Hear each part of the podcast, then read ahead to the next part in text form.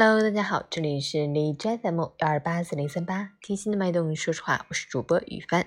今天的成长家园分享内容是：有多少人能够善待自己的脑子？作者：重庆吴玉平。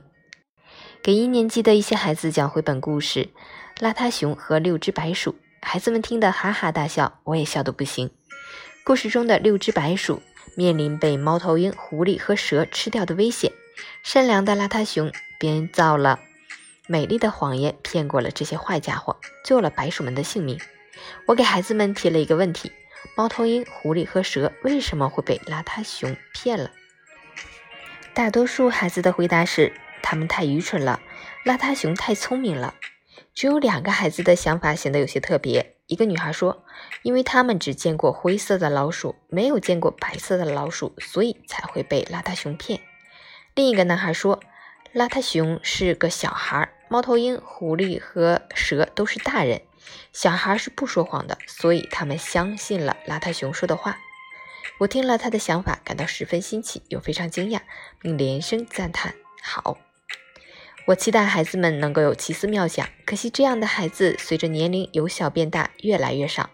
他们的大脑被大量的死知识塞得越来越满，思考和想象的空间越来越小，乃至不会思考，没了想象力。这便是我们应试教育的怪现状。对于大多数孩子来说，真是怎一个惨字了得！可是无数的家长却麻木不仁，或者说是无可奈何，眼睁睁看着孩子沦为学习的机器。有一类家长会以他们的孩子能够成为记忆高手和博学之士为荣为傲。至于孩子有没有创意，有没有想象力，他们并不在乎，那些都是虚的，并不能当饭吃。对考上一个好大学也没什么益处，所以不必太在意。我不禁想起了王小波说的一段话：我认为脑子是感知至高幸福的器官，有功利的想法施加在它上面是可疑之举。有一些人说它是进行竞争的工具，所以人就该在出世之前学会说话，在三岁之前背诵唐诗。假如这样来假设，那么他还能获得什么幸福？实在堪虞。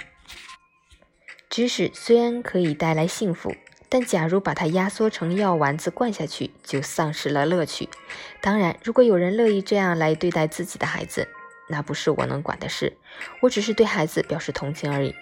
还有人认为头脑是表示自己是个好人的工具，为此必须学会背诵一批格言教条。事实上，这是希望自己看上去比实际上要好，十足虚伪。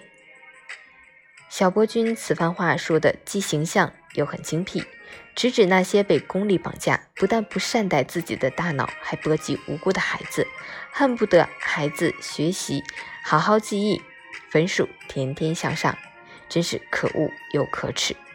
既然脑子是感知至高幸福的器官，我们就应当善待它，同时要像陶行知先生说的那样，解放孩子的头脑，让他们用想象力不断产生出新奇的东西，不然，孩子无法感知到至高的幸福。二零二一年一月十八日。